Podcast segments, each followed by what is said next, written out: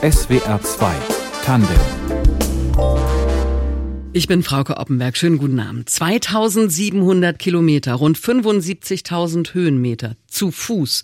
Mein Gast heute Abend ist diese Strecke gewandert, bepackt mit Rucksack, Zelt und Kocher von Eisenach nach Budapest durch fünf Länder auf dem internationalen Bergwanderweg der Freundschaft. Und das, obwohl Rebecca Maria Sanentin nach eigenem Bekunden Wandern nicht mochte. Berge schon mal gar nicht und sich vor ziemlich allem fürchtet, was einem auf so einem Weg begegnen kann. Vor Spinnen, vor Hunden, Gewittern, auch davor allein im Wald zu sein. Und das war sie sehr häufig. Warum also diese Wanderung? Darüber sprechen wir heute Abend. Rebecca Maria Sanentin, schönen guten Abend. Hallo, ich freue mich. Sie sind Schriftstellerin und haben über diese Wanderung ein Buch geschrieben, das mehr ist als ein Reisebericht. Es geht um Neuanfang, um die Entdeckung der Langsamkeit und es geht um Freundschaft. Sie haben dieses Buch auch Club Druschba genannt. Druschba ist russisch für Freundschaft. Was ist das für ein Club? Äh, der Club Druschba, das war tatsächlich der Club meiner Freunde und Freundinnen, die mich auf diesem Weg äh, begleitet haben. Und zwar nicht nur virtuell in Form einer WhatsApp-Gruppe, sondern teilweise auch ganz real. Die sind nämlich alle ein Stückchen mit mir gewandert. Manche nur für einen Tag und manche für eine Woche. Wer gehört dazu? Wer hat mitgemacht? Oh, das waren ganz verschiedene Menschen aus den unterschiedlichsten Lebensabschnitten. Meine älteste Schulfreundin war dabei, die ist gleich mit Mann und vierjährigem Sohn angerückt. Meine ehemaligen Angestellten aus meinem Café, das ich verkauft hatte, waren dabei. Ähm, Menschen aus dem Literaturbetrieb, also wirklich Leute aus jedem Bereich meines Lebens und aus jedem Lebensabschnitt. Warum Sie diese Wanderung überhaupt unternommen haben und was Sie dabei erlebt haben, außer sehr viel Freundschaft, darüber sprechen wir heute Abend hier in SWR 2 Tandem. Wenn die Kinder aus dem Haus sind, dann fängt für Eltern ein neuer Lebensabschnitt an. Rebecca Maria Salentin wollte diesen Übergang zelebrieren und hat sich dafür eine Mammutaufgabe vorgenommen. Den Fernwanderweg von Eisenach nach Budapest. 2700 Kilometer und das, obwohl sie vorher noch nie längere Strecken zu Fuß unterwegs war. Sie nennen, Frau Salentin, diese Idee selbst eine Wutz-Idee. Was heißt das? Was ist eine Wutz-Idee? Also ich komme aus der Eifel und in der Eifel ist eine Wutz-Idee eine ganz dumme Idee, etwas, so ein Flitz im Kopf. Und in meinem Fall war das auch wirklich ein Flitz, weil, wie Sie das schon so schön gesagt haben, ich war überhaupt kein prädestinierter Mensch für eine lange Wanderung.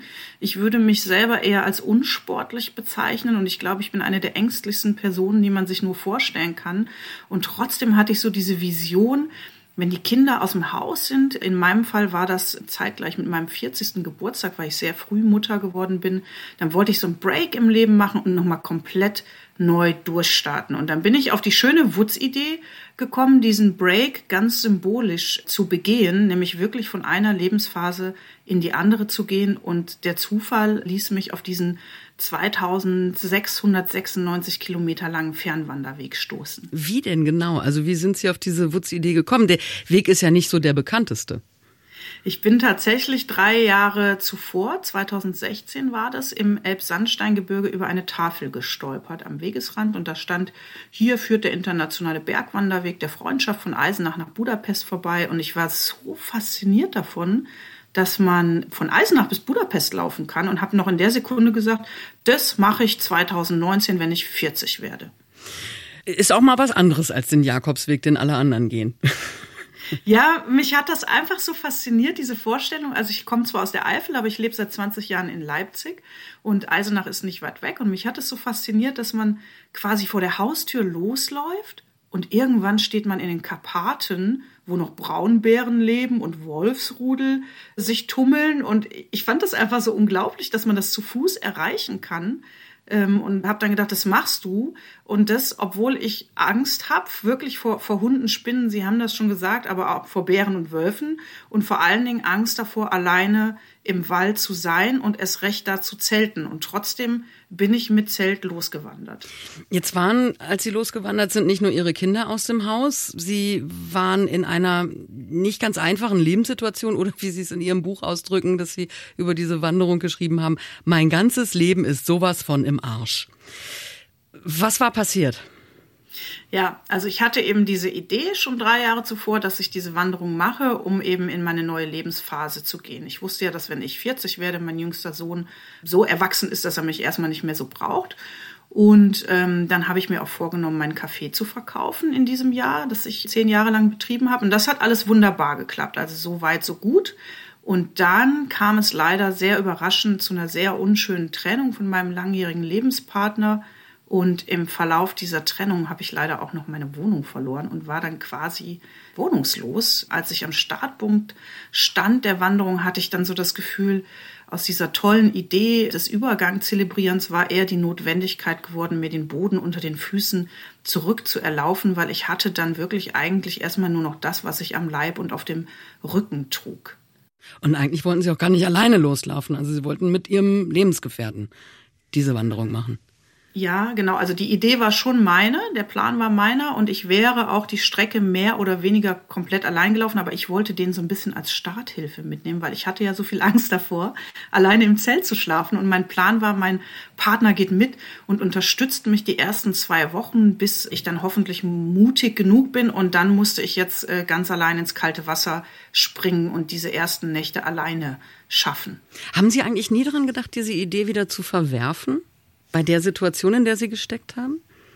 Ähm, als das mit der Trennung kam und ich wirklich, also das hat mir wirklich den Boden unter den Füßen weggerissen, zumal dann eben auch dieser Wohnungsverlust damit in Verbindung war. Und da saß ich mit einer Freundin zusammen und habe gesagt, ja, ich wollte ja eigentlich diese Wanderung machen und jetzt ist aber er weg. Und dann ist das, war das eher sogar so ein bisschen trotz, dass ich mir gedacht habe, ich lasse mir doch jetzt nicht diesen schönen Wanderplan kaputt machen, nur weil es bei uns zur Trennung kam und ich jetzt alleine dastehe. Es war so ein bisschen so dieses jetzt erst recht und mit diesem jetzt erst recht kam auch die Idee, meine Freunde und Freundinnen einzuladen, weil ich mir dann gedacht habe, hör mal, der Weg heißt doch Weg der Freundschaft. Ich habe total viele Freunde und Freundinnen, das sind immer die wichtigsten Menschen in meinem Leben neben meinen Kindern. Ich frage die jetzt einfach, ob die ein Stück mitgehen und mich besuchen und unterstützen wollen. Und tatsächlich haben sich dann so wahnsinnig viele Leute eingefunden, die gesagt haben, ja, weißt du was, das machen wir, wir kommen mhm. mal vorbei. Würden Sie sagen, Sie sind auch sonst im Leben stur? In gewisser Weise ja. Ich bin jemand, der, wenn er eine Idee hat, das auf jeden Fall irgendwie auch umsetzt. Also das fing schon da an, dass ich eben als ich schwanger war, bin ich noch zur Schule gegangen und alle haben gesagt, du bist ja verrückt, du kannst doch jetzt kein Kind kriegen. Und ich habe mir aber gedacht, nö, jetzt ist dieses Kind nun mal unterwegs, das kann ja nichts dafür und du machst das jetzt, du ziehst das jetzt durch, Kind und Schule, habe ich auch geschafft, habe ein super Abitur dann gemacht, auch so ein bisschen aus Trotz, weil ja alle gesagt haben, das wird jetzt nichts mehr mit dem Abitur.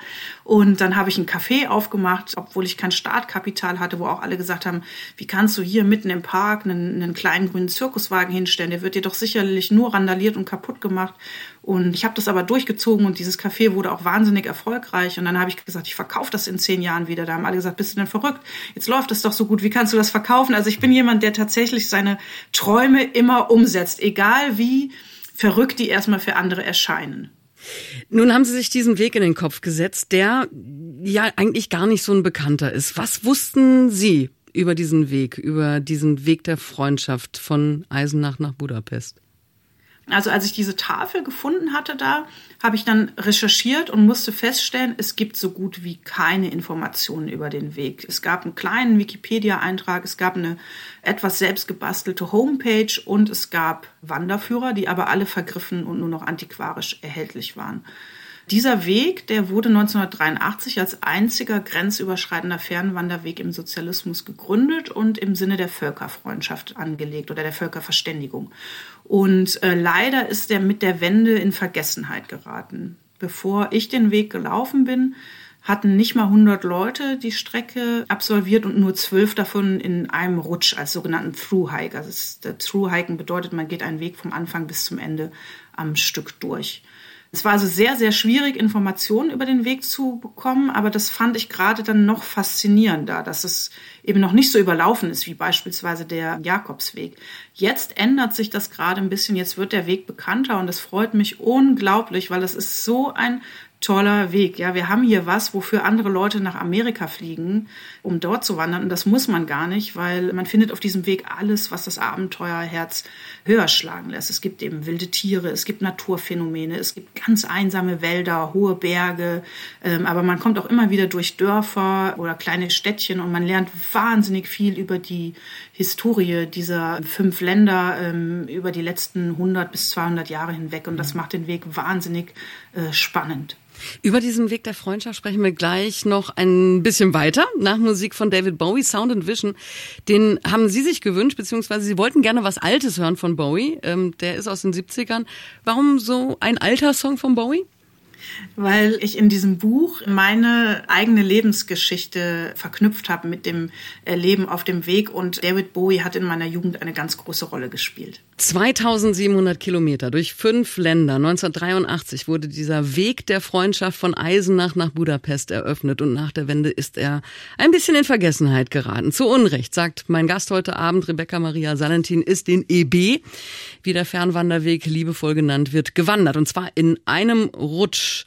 Startpunkt ist die Wartburg in Eisenach, Frau Salentin, und Sie waren eigentlich schon fertig, bevor Sie da oben waren. Ja, das muss ich leider zugeben. Also ich kam da wirklich so verschwitzt mit hochrotem Kopf an und stand dann an dieser Starttafel und habe gedacht, boah, ich kann jetzt schon nicht mehr. Wie soll ich das schaffen? Und mich hat diese Dimension des Weges, das hat mich so erschlagen beim ersten Anblick, dass ich dachte, oh mein Gott, ich hatte wirklich Angst, dass ich nicht mal zwei oder drei Tage schaffe, geschweige denn 100 Kilometer. Das kam mir alles unvorstellbar vor und ich habe dann gedacht, ich mache es wie Beppo, der Straßenkehrer aus Momo, Schrittchen für Schrittchen. Wie lange haben Sie dann gebraucht für 2700 Kilometer? Ich war viereinhalb Monate unterwegs. Ich bin Ostern am Karfreitag gestartet, am 19.04.2019. Das hatte ich mir so als Startdatum gelegt und ich bin am 1. oder am 2. September in Budapest angekommen. Ich muss aber sagen, ich habe mir gerade im letzten Drittel ähm, sehr viel Zeit gelassen. Je länger ich gewandert bin, desto mehr Zeit habe ich mir genommen für alles, was man so am Wegesrand entdecken kann. Weil Sie auch nicht ankommen wollten oder weil Sie es traurig gemacht hat, dass diese Reise dann auch irgendwann zu Ende ist? Ja, das war tatsächlich am, ganz am Ende so. Aber für mich gab es einen ganz entscheidenden äh, Moment auf dieser Tour, den ich im Rückblick immer als den, den besten Moment der ganzen Tour bezeichne. Und zwar sind relativ am Anfang, nach so zwei, drei Wochen, andere EB-Wanderer aufgetaucht. Wir waren dann relativ schnell vernetzt. 2019 waren es vier Menschen, die das versucht haben, diesen Weg als Through-Hike zu laufen. Und die waren alle viel, viel schneller als ich. Also wofür ich zwei Tage gebraucht habe, das sind die an einem Tag abgerannt. Und mich hat das wahnsinnig frustriert und runtergezogen. Ich kam mir total plump und blöd vor. Bis ich mir irgendwann gedacht habe, wieso denn eigentlich? Wer sagt denn, dass man irgendwie 30 Kilometer am Tag schaffen muss? Wer sagt denn, dass man die Berge hochrennen muss? Es ist doch total egal, wie lange du brauchst. Hauptsache, du gibst nicht auf. Und diese Befreiung vom Leistungsdruck, das war der beste Moment auf der ganzen Tour. Und je länger ich gelaufen bin, desto mehr habe ich mich davon befreit und wirklich überhaupt nicht mehr auf bestimmte Kilometerzahlen oder Tagesziele geguckt, sondern ich habe mich dann so treiben lassen. Ne? Ich bin dann auch mal zwei, drei Tage wo geblieben, wo ich nette Leute kennengelernt habe. Und das hat diese Reise dann einfach so rundum schön gemacht. Also ich bin nicht der Typ, habe ich dann beschlossen, der, der sowas sportlich läuft, sondern wirklich eher um die Welt zu entdecken. Also auch eine Entdeckung der Langsamkeit. Auf jeden Fall. Also mhm. ähm, mir hat das sehr, sehr viel gebracht, eben da auch das Tempo rauszunehmen und, und auch nochmal zu hinterfragen, woher kommen denn eigentlich solche Leistungsansprüche? Ne? Braucht man die wirklich oder geht es mehr darum, im Hier und Jetzt zu sein? Was Sie auch entdeckt haben, ist, dass Sie alleine im Wald schlafen können. Und das trotz Ihrer vielen Ängste. Wie war die erste Nacht alleine draußen im Zelt? Boah, ich hatte so Angst. Also keine Frage wurde mir öfter gestellt, vor, während und nach der Wanderung, als hattest du denn keine Angst, so allein als Frau? Ich kann aber sagen, ich habe andere Wanderer, auch männliche, kennengelernt. Diese Angst hat wirklich jeder Mensch. Das ist ganz normal. Und ich hatte so Angst. Ich habe mir so Horrorszenarien ausgemalt, wie irgendwie Hirsche stolpern über meine Zeltschnüre und walzen mich platt mit dem Zelt oder Wildschweine überfallen mich. Und tatsächlich ist das ja dann auch irgendwann passiert. Ich glaube, nach, nach ein oder zwei Wochen. Es war der absolute Horror. Also eine Rotte von Wildschweinen mit Frischlingen hat mich quasi nachts überfallen. Und danach habe ich mich total gut gefühlt, weil ich so das Gefühl hatte, krass, jetzt ist genau das passiert, wovor du am aller, allermeisten Angst hattest und du hast es überlebt. Und das war so, als ob ich so einen Survival-Ritterschlag erhalten hätte. Und ähm, irgendwie, muss ich sagen, war die Angst vorm alleine im Zelt, im Wald schlafen, das war, hat sich im Nachhinein als das kleinste Problem entpuppt. Die war relativ schnell weg, weil abgesehen von dem einen Überfall ist es meistens total leise im Wald. Wie ist diese Nummer mit den Wildschweinen ausgegangen? ich hatte einfach Glück. Ich habe mich dann bewegt und dann hat meine Luftmatratze, also meine Isomatte geknarzt und dann waren die schneller weg, als sie aufgetaucht sind. so können Ängste auch verschwinden, ganz schnell. Ähm, an welche körperlichen Grenzen sind Sie gestoßen? Also ich hatte ganz schön zu kämpfen. Ich bin nicht die fitteste Person und äh, ich habe eine Autoimmunkrankheit, bei der man gerade, wenn es bergauf geht, Atemnot und Herzrasen kriegt und ich kann mir dann nicht anders helfen, außer laut zu fluchen und zu schimpfen, was jetzt nicht so schlau ist, weil man davon noch mehr Herzrasen und Atemnot kriegt. Aber das ist so meine Kompensation und dieser Weg heißt nicht umsonst Bergwanderweg. Der geht wirklich permanent bergauf und bergab. Das hat mich wirklich in den Wahnsinn getrieben, weil ich aus genannten Gründen Berge hasse und bin die hochgekrochen wie so eine alte Dampflokomotive. Also das hat mich sehr an meine Grenzen gebracht. Aber irgendwie ist das ja dann auch ein tolles Gefühl, wenn man es dann doch schafft bis oben, ja, und dann oben völlig verschwitzt und ermattet steht und sich irgendwie freut, dass man das geschafft hat und einen tollen Ausblick hat. Dann habe ich äh, mir anfangs sehr, sehr schlimme Blasen an den Füßen gelaufen. Also alle einschlägigen Tipps und Tricks, die es da gibt, haben überhaupt nicht geholfen. Da hat dann irgendwann nur noch geholfen, Zahnseide durch die Pflaumen großen Blasen zu ziehen und drin zu lassen, damit die Flüssigkeit links und rechts abfließt, um weiterlaufen zu können. Aber ansonsten war ich ziemlich stolz auf meinen Körper, dass er das so mitgemacht hat und ähm, wirklich jeden Tag da weiter vor sich hingetrottet ist. Sie haben dann auch ganz reale Grenzen überwunden, vier an der Zahl. Der Fernweg führt ja durch Deutschland, Tschechien, Polen, die Slowakei und Ungarn. Jetzt haben Sie schon erwähnt, dass es nicht ganz einfach war, Informationen über den Weg zu bekommen. Wie haben Sie sich unterwegs orientiert? Also ist der Weg ordentlich ausgeschildert? Leider gar nicht. Also jetzt ändert sich das gerade. Jetzt gibt es jemanden, der sich da sehr drum kümmert. Aber der Weg ist leider überhaupt nicht gut ausgeschildert. Und ich habe mich anfangs unglaublich verlaufen, wirklich wahnsinnig viel verlaufen. Und dann hat mir jemand eine App aufs Handy geladen, wo man per GPS-Signal den Track nachlaufen kann. Das war meine Rettung, weil gerade in der Slowakei und in Polen war der Weg teilweise so verwachsen, wenn es auf den Bergkuppen Schneebruch gegeben hatte, dann lagen da kreuz und quer die Fichten und man hat gar keinen Weg mehr gefunden. Da wäre ich ohne GPS komplett verloren gewesen.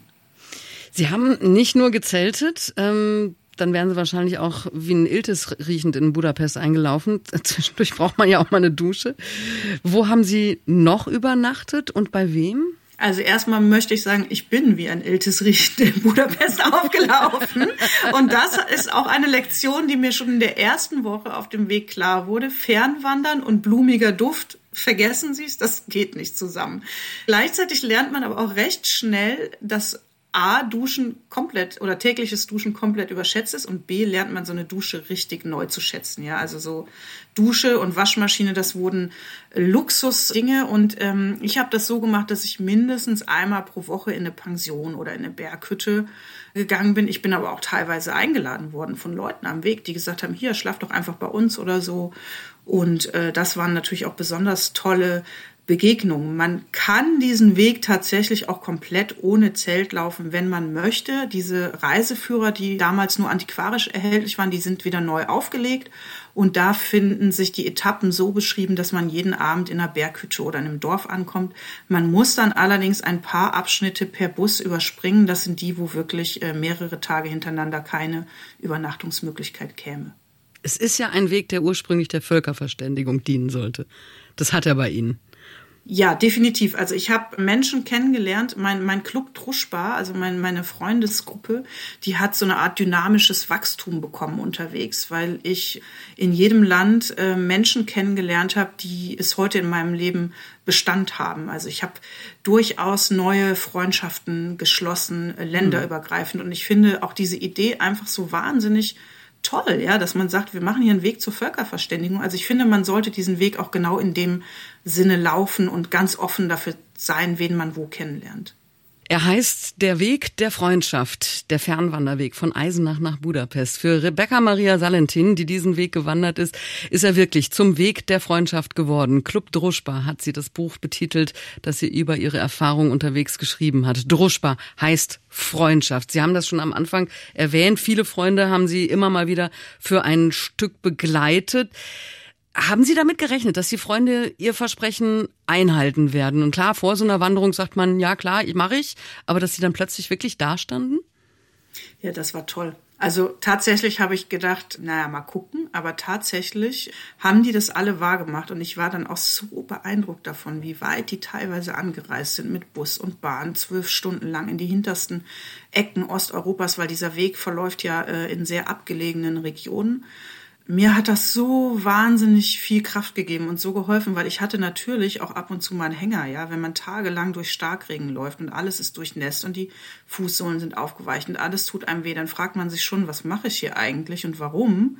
Und zu wissen, dass ja aber irgendwann doch wieder jemand anreist, um mit mir zu wandern und in meinem kleinen Mini-Zelt, wo wirklich genau zwei Leute nebeneinander reinpassen, zu liegen, das hat mir so viel Kraft gegeben und das hat mir so viel bedeutet, ähm, dass ich einfach gemerkt habe, okay, ich habe vielleicht echt viel verloren vor der Wanderung, aber ich bin definitiv nicht verloren. Also ja, wer solche Freunde und Freundinnen hat, der braucht sich ja eigentlich vor nichts zu fürchten. In so einem kleinen Zelt gemeinsam zu schlafen ist natürlich eine Herausforderung, aber auch mit Freunden 24 Stunden zusammen zu sein und eben nicht einfach nur zu chillen, sondern sich anstrengen zu müssen. Das ist auch eine Belastungsprobe. Wie war das mit den Freunden, auch wenn sie Freunde sind? Das war tatsächlich super. also, weil man, man wird durch so eine Erfahrung im wahrsten Sinn des Wortes nochmal ganz anders zusammengeschweißt. Ja, man, mhm. man ist ja total unverblümt. Man, man lernt sich kennen in einer Situation, in der man auf das Existenzielle reduziert ist. Man schwitzt, man stinkt, man muss sich anstrengen, man muss auch mal kleine Schwierigkeiten überwinden. Also mit jeder Person, die mich besucht hat, gab es so eine Sache, die wir gemeinsam meistern mussten. Und dann ist man eben wirklich 24 Stunden am Tag zusammen. Und das waren so intensive Zeiten. Also alle Freundschaften, die ich hatte, sind dadurch noch viel, viel intensiver geworden, weil wir uns so nah kennengelernt haben und so eng nochmal ausgetauscht haben, dass, äh, dass einfach ein noch viel größerer Zusammenhalt entstanden ist. Wie viel von der Strecke sind Sie denn alleine gelaufen und wie viel in Begleitung? Kann man das so prozentual sagen? Ich bin den Großteil alleine gelaufen, weil der Besuch kam ja immer nur für einen Tag, maximal eine Woche. Aber ich habe ja zwischendurch auch noch zufällig einen Mann kennengelernt, der auch immer mal wieder ein Stück mit mir gelaufen ist. Trotzdem würde ich sagen, ich bin so 70 Prozent der Strecke, schätze ich jetzt mal, allein gelaufen. Ganz genau ausgerechnet habe ich es nicht. Also Sie haben auf der Strecke auch neue Menschen kennengelernt, die nun auch Freunde sind. Und vielleicht auch noch ein bisschen mehr. Ja, auf jeden Fall. Also soll ich das kurz erzählen? Die meisten Leute Gerne. wollen das natürlich immer wissen. Ich hatte ja schon erzählt, dass neben mir drei andere Menschen versucht haben, diesen Weg als Thru-Hike zu laufen. Und ich bin nicht nur sehr ängstlich und unsportlich, ich bin auch sehr trottelig. Und ich habe ziemlich viele Dinge verloren unterwegs. Unter anderem meine Regenjacke. Die wurde mir dann netterweise hinterhergetragen äh, von einem anderen EB-Wanderer. Und dann sind wir ab da immer mal ein Stückchen zusammengelaufen, wenn es für uns beide gerade in den Plan gepasst hat. Also es war für, für uns beide klar, wir sind alleine losgelaufen. Es ist für jeden von uns ein Abenteuer, dass wir alleine bestehen wollen. Aber immer wenn es für uns passend war, sind wir zusammengelaufen. Und daraus wurde dann etwas mehr als eine reine Freundschaft. Das heißt also, Sie sind ähm, nach dieser Reise wieder nach Hause zurückgekommen und das, was Sie am Anfang verloren hatten, haben Sie dann wieder gewonnen. Ja, genau. Ich hatte ja erstmal gar kein Zuhause mehr. Ich war ja wohnungslos, aber auf wundersame Weise, dank meines Club Druschba, hatte ich tatsächlich direkt nach der Rückkehr eine neue Wohnung und durch die Wanderung auch einen neuen Mann an meiner Seite. Jetzt haben Sie ja unterwegs auch Menschen kennengelernt, die dort leben, wo Sie langgelaufen sind. Stehen Sie mit denen noch in Kontakt? Ja, auf jeden Fall. Zum Beispiel äh, wurde ich ganz spontan in Tschechien von einer Familie mit fünf Kindern für ein ganzes Wochenende aufgenommen. Die kannten mich nicht und haben gesagt, hier, äh, du kannst das Wochenende bei uns wohnen. Mit denen habe ich noch Kontakt. Ich habe in den polnischen Beskiden ein Pärchen kennengelernt, die mir ganz viel über die Geschichte äh, der verlassenen und verwaisten Täler dort erzählt haben und mich eine Woche später in der Slowakei mit dem Auto abgeholt haben für ein kleines Festival. Mit denen bin ich noch in Kontakt. Ich habe in Ungarn Leute kennengelernt, mit denen ich immer noch in Kontakt bin. Und das ganze Abenteuer hat so viel Spaß gemacht, dass relativ schnell klar war, dass es nochmal so eine Tour mit dem Club Druschba geben wird. Und diese Menschen, die ich da kennengelernt habe, die werden da zum Teil dann auch mitkommen. Also Sie wollen diese 2700 Kilometer nochmal laufen? Nee, auf keinen Fall, weil ich, ich mag ja Wandern nicht und ich mag es jetzt noch weniger als vorher. Ich würde diesmal mit dem Fahrrad fahren. Ah. Aber das, das Prinzip ist das gleiche. Also ich breche wieder alleine auf und, und jeder, der möchte, kann mich wieder ein Stück besuchen. Wo war es denn eigentlich auf diesen 2700 Kilometern? Ich weiß gar nicht, ob man das wirklich sagen kann, weil es ja so wahnsinnig unterschiedliche Ecken sind. Wo war es denn am schönsten? Tatsächlich hat es mir landschaftlich in der Malafatra am besten gefallen. Das ist in der Slowakei ein äh, kleines Gebirge, ein Nationalpark und das war einfach von der Natur her wahnsinnig beeindruckend.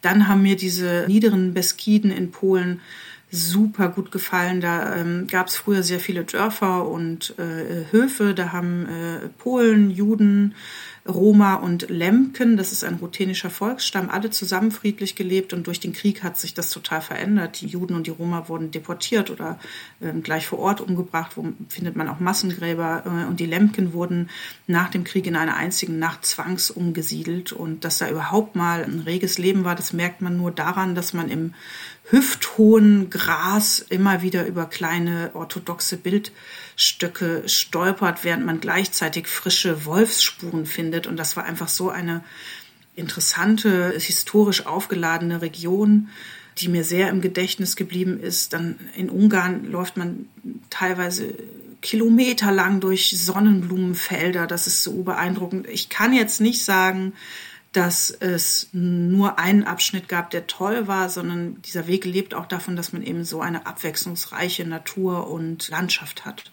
Jetzt haben Sie schon erwähnt, dass Sie am Ende immer langsamer geworden sind, weil Sie ja nicht wollten, dass es äh, vorbei sein könnte irgendwann. Aber was war es trotzdem für ein Gefühl, dann am Ende in Budapest einzulaufen? Ich habe immer gedacht, wenn man so eine Mammutaufgabe bewältigt hat, dass man dann so ein ganz großes Triumphgefühl empfindet.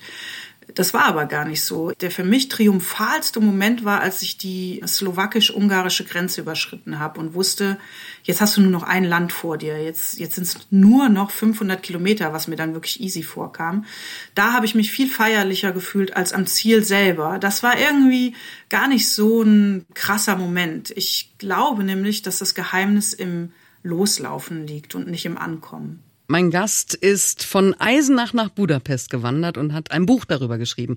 Club Druschba heißt es, ist in diesem Sommer im Verlag Volland und Quist erschienen und ist nicht nur ein Reisebericht über die fünf Länder, durch die sie gewandert ist, sondern erzählt viel über das Leben an sich und was darin wichtig ist. War Ihnen das vorher eigentlich klar, dass Sie ein Buch schreiben wollen, dass Sie dieses Buch schreiben wollen? Überhaupt nicht. Ich bin ja Schriftstellerin. Ich habe vorher schon mehrere Romane veröffentlicht und trotzdem bin ich überhaupt nicht auf die Idee gekommen, über diesen Weg und meine Erfahrungen zu schreiben, weil ich mich nur in der Belletristik gesehen habe. Und so das Wort Wanderbuch konnte ich jetzt mit meiner Person überhaupt nicht vereinbaren. Und tatsächlich kam eine Freundin auf mich zu und meinte, hör mal, du erzählst doch hier immer so begeistert von diesem Weg, den du da gehen willst und von deinen Freunden und Freundinnen, die du eingeladen hast. Schreib doch mal ein Buch darüber. Und dann habe ich gedacht, naja, wer, wer, wer, wer soll denn das lesen? Von einer Frau, der irgendwie gerade alles unter den Füßen weggebrochen ist und die auch wirklich nicht sportlich ist. Und da meinte sie, doch, vielleicht gerade das, ja, vielleicht interessiert das gerade die Leute, weil man sich dann eher identifizieren kann. Und ich habe gedacht, naja, die kann mir viel erzählen. Ja, und erstaunlicherweise äh, ist jetzt dieses Buch viel erfolgreicher, als meine Romane vorher waren. Äh, sie machen sich in diesem Buch, ich sag mal, ziemlich nackig. Also Sie erzählen wirklich über Ihre Jugend, über Ihr Leben bisher, über äh, viele Ihrer persönlichen, sehr persönlichen Gefühle. Wie viel Überwindung hat das gekostet, so viel von sich preiszugeben? Äh, tatsächlich überhaupt keine, weil äh, ich mir dann, als wirklich das Interesse auch von Seiten der Verlage da war, dass ich darüber schreibe, mir von Anfang an gesagt habe, ich will nicht so ein nur Reisebuch oder Reiseführer schreiben. Mir war das irgendwie wichtig, diese Vorgeschichte mit reinzubringen, dass ich eben so viel verloren habe. Und dann war mir klar, guck mal, dich besuchen Leute aus allen Lebensabschnitten, mit denen dich was verbindet. Und mir war sofort klar, wenn ich dieses Buch schreibe, dann soll auf jeden Fall auch mein Leben darin Platz finden und alles, was mich mit diesen Menschen an gemeinsamen Erlebnissen und Erinnerungen verbindet. Und zwar ähm, auch so ein bisschen die Schattenseiten meines Lebens, weil die gehören nun mal überall dazu. Und ich habe auch während der Wanderung, ich meine, wenn man so viel läuft und es ist eine sehr monotone Betätigung, dann denkt man schon auch noch mal viel nach und man denkt über sein ganzes Leben nach. Und ich habe dann einfach auch gemerkt, selbst mit meinen 40 Jahren, da gibt's schon noch so die eine oder andere Baustelle. Und das räumt sich aber im Kopf sehr schön auf während so einer Wanderung. Und deswegen war mir das wichtig, diesen Prozess auch mit in das Buch reinzutragen. Und für mich war das eher ein Gefühl der Entspannung, mich da so offen und privat zu zeigen. Sie sind, sagen Sie, nicht losgelaufen, um sich selbst zu finden. Haben Sie das denn trotzdem getan? Ja, ich bin total froh, dass ich dieses äh, Anliegen nicht hatte, mich selbst zu finden, weil ich fand mein Leben vorher schon ziemlich cool und hatte nicht das Gefühl, dass ich mein Leben ändern muss. Aber ich habe das Gefühl, dass ich für mich sehr viel Selbstbewusstsein gewonnen habe. Also dass ich einmal gemerkt habe, mein Körper, der schafft es. Ich weiß den jetzt ganz anders zu schätzen als vorher. Und ich habe viele Ängste, aber ich schaffe es trotzdem, meine Träume durchzusetzen und über diese Ängste hinwegzugehen. Und ich habe das Gefühl, dass ich wirklich mental sehr, sehr viel stärker geworden bin. Und haben Sie auch abschließen können mit der gescheiterten Beziehung, also mit dem, was vor dieser Wanderung alles schiefgelaufen ist? Total. Und das ging sogar relativ fix. Also die ersten zwei, drei Wochen hatte ich ganz schön noch zu knabbern. Da habe ich gemerkt, boah, das kommt jetzt alles nochmal hoch. So im Rhythmus der Schritte taucht das alles nochmal auf. Und nach zwei, drei Wochen war dann auf einmal so das Gefühl, okay, Rebecca, jetzt hast du das alles einmal durchdacht und schwuppsiwupps ist es irgendwie, fällt es dir wie eine Last. Also so wie, wie, wie so die Erdklumpen, die sie von den Schuhsohlen abbröckeln, ist auch irgendwie das alles von mir abgebröckelt. Und ich habe mich dann wahnsinnig leicht und frei gefühlt und ich hatte dann auch keinerlei Groll oder negative Gefühle mehr, im Gegenteil. Was nehmen Sie denn jetzt mit für den nächsten Lebensabschnitt? Also diese Wanderung war ja als Zäsur gedacht, von, als Übergang vom einen zum anderen. Wie gehen Sie jetzt den nächsten an? Also ich mache das ja alles so, wie ich es mir immer vorgenommen habe. Ne? Meine Kinder sind jetzt aus dem Haus, die kommen wunderbar klar ohne mich. Die machen das, das sind ganz tolle erwachsene junge Männer. Und ich mache jetzt das, was ich mir von vornherein vorgenommen habe. Ab 40 wollte ich nur noch vom Schreiben leben und das funktioniert jetzt gerade wunderbar. Und dann werde ich natürlich die nächste Club Druschbar-Reise anpeilen mit meinem Freundeskreis. Und was ich auf jeden Fall gelernt habe, ist, ich brauche nicht viel. Und egal was passiert, ich komme irgendwie weiter. Und wenn alles schief geht im Leben, dann habe ich mein Zelt und meinen Kocher und dann marschiere ich einfach wieder los. Würden Sie eine solche Wanderung, wie Sie sie gemacht haben, auch anderen empfehlen? Ich würde das jedem Mensch empfehlen. Und zwar ganz unabhängig davon, wie alt, dick, ängstlich und trottelig man ist. Weil ich glaube, dass wirklich es nichts Besseres gibt, als mal eine Zeit lang auf sich selbst reduziert zu sein und der Natur mit allen ihren Facetten ausgesetzt zu sein. Da kann man nur stärker und frischer wieder rauskommen. Rebecca Maria Salentin ist 2700 Kilometer gewandert auf dem Weg der Freundschaft, der er für sie im wahrsten Sinne geworden ist. Der Weg der Freundschaft. Club Druschbar heißt Ihr Buch über Ihre Erfahrungen. Vielen Dank, dass Sie heute unser Gast waren. Ja, ich danke Ihnen. Redaktion der Sendung hatte Elinor Krogmann und für die Technik war Michael Bast verantwortlich. Ich bin Frauke Oppenberg. Machen Sie es gut.